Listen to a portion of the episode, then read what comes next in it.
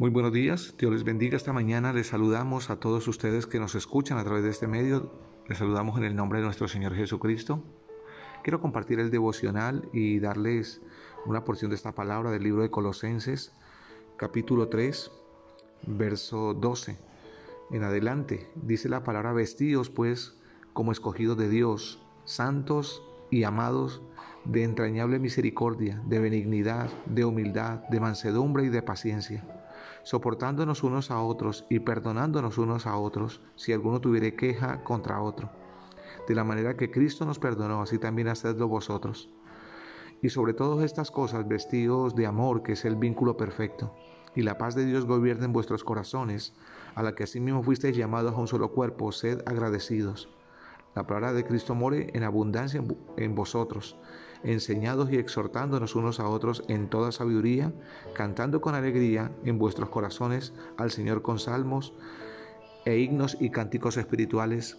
Amén. He leído Colosenses capítulo, capítulo 3, eh, el verso 12 al verso 16. Bueno, quiero esta mañana compartir sobre el tema Mm, de aprender a soportarnos unos a otros. En, todo lo que ha venido sucediendo ha hecho que muchas familias eh, lleguen a sus hogares y hay varias personas en un solo hogar. Y en muchas ocasiones surgen problemas. Y, aún antes de que surgiera la pandemia y todo esto, eh, hay familias que viven en una sola casa, hay varias familias. Y cuando suele pasar que no se aprende a soportar, no se aprende a delegar o a tener otras funciones, eh, se hace difícil convivir. Y el apóstol Pablo en el libro de Colosenses nos enseña algunas cosas sobre ello. Y nos habla, por ejemplo, que, estamos vestidos de amor como hijos de Dios. Y los hijos de Dios, eh, por la naturaleza que Dios nos da, eh, no somos conflictivos, somos personas de, paz, somos personas que dialogan, somos personas que, hablan de, las cosas que nos incomodan y que no nos gustan, con quienes se debe hablar.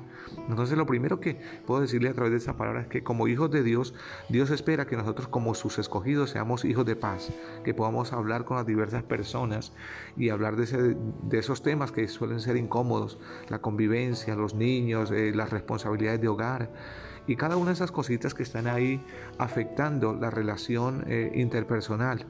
Otra característica es que la palabra dice que somos santos y amados de entrañable misericordia, pero también de benignidad, pero también dice de humildad y de mansedumbre y de paciencia. Un par de características bien importantes en la vida de toda persona para que aprenda a convivir. La humildad. La humildad no es pobreza, la humildad que Dios nos enseña es la actitud hacia las demás personas y hacia sí mismo. No mirando a los demás con desprecio ni con rechazo, simplemente teniendo un concepto de igualdad, un concepto de que yo no soy superior, así tenga mucho o no tenga nada, tengo el mismo concepto y tengo el mismo punto hacia los demás, los miro con la mirada que el Señor quiere que podamos mirarlos. Entonces esa parte es importante, cuando no menospreciamos, cuando no tenemos en poca estima a las personas que están o que conviven con nosotros por muchos defectos que tengan. Lo tercero que puedo decirle a través de esta palabra es que Dios nos enseña a misericordia y hay personas que requieren misericordia. Son muy conflictivos, son violentos, son iracundos y requieren que una persona se acerque con misericordia hablarle de sus defectos con amor y poderle decir las cosas que hacen daño y que no edifican su vida y que lastiman y apartan a otros. Otra característica es, Dios nos enseña que podamos ser mans, tener mansedumbre, eso significa ser mansos. Eh, la palabra manso tiene que ver con calma en medio de las tormentas. Cuando la gente se alborota, se pone a discutir y dice muchas cosas, Dios espera que nosotros, sus hijos, tengamos la paciencia y la calma para hablar de muchas cosas que compete a lo que está pasando. Entonces el verso 13 nos enseña que eh, el 12 también nos enseña que tengamos paciencia. Hay personas que son difíciles de soportar, que conflictean, que pelean con los hijos, que pelean con la esposa, con el esposo, que no soportan la nuera o el yerno o, dicen cosas, murmuran, critican. Dios nos está hablando que podamos tener paciencia, soportarnos unos a otros, en el verso 13 sí lo dice. Y soportarnos tiene que ver con Mm, aguantar cosas, pero también tiene que ver con hablar, no destruir. ¿sí? Hay cosas que uno las pasa por alto, Pero Dios quiere que cuando hablamos de soportar es que podamos también hablar con la persona, no discutir, que es diferente, hablar de esos temas, de las responsabilidades de hogar, de las responsabilidades de casa, de lo que uno espera de la otra persona como pareja, o del convivir varios hogares en un solo, en un solo vínculo de, de casa.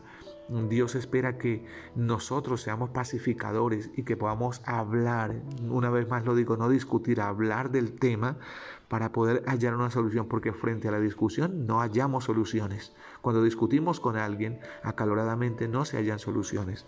Entonces el Señor nos enseña que podamos soportarnos unos a otros. Y el apóstol Pablo le dice así a los hermanos allá, soportense unos a otros y perdónense unos a otros. Sé que cuando se convive con varias familias o varios hogares hay cosas que incomodan y el Señor nos enseña mucho a que podamos no solamente soportarnos, sino perdonarnos. Cuando a veces se discute, cuando a veces se hayan dicho cosas que hieren y se puede entender que uno la embarró y poder decirle a la otra persona, sabe, me equivoqué y le pido perdón por esto. Y eso es, eso es valiente y eso es, y eso es de humildad. Mucha gente no lo hace porque le da vergüenza, pero así como tuvo el valor de decir cosas, de hacer, de juzgar, de señalar, Dios espera que también tenga el valor de poder expresar el daño y reparar el daño que hizo con una disculpa, con un perdón. Entonces, la palabra nos enseña también, dice que no nos quejemos los unos contra los otros. Hay mucha gente que se está quejando, que van del vecino, del primo, del el papá, de la mamá, hablando mal de la pareja, hablando mal de las personas que, con quien convive.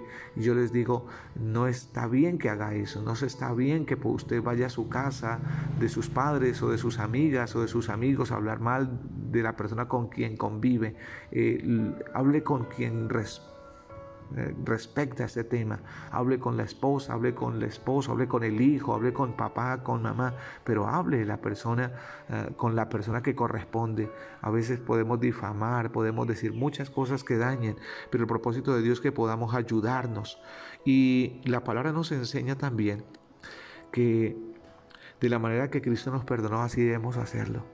Yo te digo algo, si tú estás enojado con su esposa o con su esposo, o estás enojado con alguien muy cercano por razones fundamentales, yo te digo, detente un momentito y por mucho enojo que tenga, ¿por qué no lo perdona? ¿Qué está ganando con estar enojado, con servirle mal, con eh, colaborarle de mala manera? No ayuda mucho. Y eso te desgasta, te molesta, te mantiene de mal genio. Pero cuando tú te acercas a Dios y le expresas el perdón y que quieres perdonar a esa persona y que la perdonas y que cambias la actitud hacia esa persona que le ofendió, que le hizo sentir incómodo, entonces tu corazón va a tener paz y tu vida va a ser diferente. Saben, hay muchas cosas que nosotros nos podemos evitar de problemas y de discusiones, pero muchas veces el, orgullo no deja ver más allá. Y sobre todas estas cosas, dice el Señor, vístense del vínculo perfecto, del amor que es el vínculo perfecto. ¿Saben? Cuando aprendemos a amar a las demás personas, a pesar de sus defectos y sus contrariedades, nosotros tenemos paz en nuestro corazón, no nos estamos cargando, no tenemos motivos para estar criticando ni juzgando, simplemente vemos a las demás personas y si tenemos mucha confianza podemos hablar del tema y ah, de, de, una forma sencilla poderle sugerir que ciertas cosas que hace, que dice, no están bien y no solamente nos ganamos una amistad, nos ganamos respeto ante las demás personas. No solamente ver los defectos en otros, es ser ejemplo, es antes de poder eh, recomendarle a la persona cambios, eh, que la persona pueda ver en ti cambios, porque a veces eh, se exige, pero no se da nada. Se pide que hayan cambios de allá para acá, pero de quien pide cambios no hay cambios realmente. Entonces, quiero que entendamos eso. El soportarnos unos a otros es bien importante. Aprende a convivir con tus padres, aprende a convivir con tu suegra, con tu yerno, con eh, la tía, con alguien que está en su casa, con los niños. Aprende a convivir, aprende a vivir correctamente. Dios ama eso. Y a veces no se hace énfasis en eso porque se cree que es normal que se esté peleando. No es normal que se esté peleando. Normal es que viva bien, que viva cómodo, que viva, ah, digamos, con sus responsabilidades al tope, pero que tú vivas bien, que regreses a casa y no regreses enojado, sino que regreses feliz, porque vuelves a casa y vas a encontrar los tuyos en tu casa. La palabra también nos enseña, y la paz de Dios gobierne vuestros corazones, a la que así me fuisteis también llamados a un solo cuerpo, sed agradecidos. Dios quiere que tengamos paz en nuestro corazón. Eh, lo que nos roba la paz son las discusiones, lo que nos roba la paz son los chismes, los comentarios, las cosas que indisponen. No dejes que nada te robe la paz. Decide vivir correctamente, decide agradar a Dios, Simplemente practica la palabra. Si te hace falta, saca un tiempo para orar. Si estás, molesto, ve en oración y dígale al Señor lo que está pasando en tu corazón y que no quieres estar así, que tú perdonas a X o Y personas que han dicho o han hecho cosas que te indisponen. Y lo que está bien de parte de Dios es que tomes cambios, pero esos cambios vienen cuando tú los deseas y los pones en práctica. Cuando oramos por usted, Usted puede cambiar un momento, pero Dios no quiere un momento, Dios quiere que sea una continuidad tus cambios. Así que yo te aconsejo esta mañana, aprende a soportar a los con quienes convives, aprende a soportar a tu pareja, a tus hijos, a tus hermanos, a tus familiares, aprende a soportar a los demás que están fuera de casa, pero aprende a vivir bien. Así que yo quiero terminar orando en este devocional por ti, que te identificas con este problema. Padre precioso, quiero orar por aquella persona que eh, con facilidad está discutiendo Señor que está peleando por, con otras personas, que está murmurando, que está criticando de otros. Dale la sabiduría a aquellos que se sienten en enemistad con su familia por razones o por una u otra razón.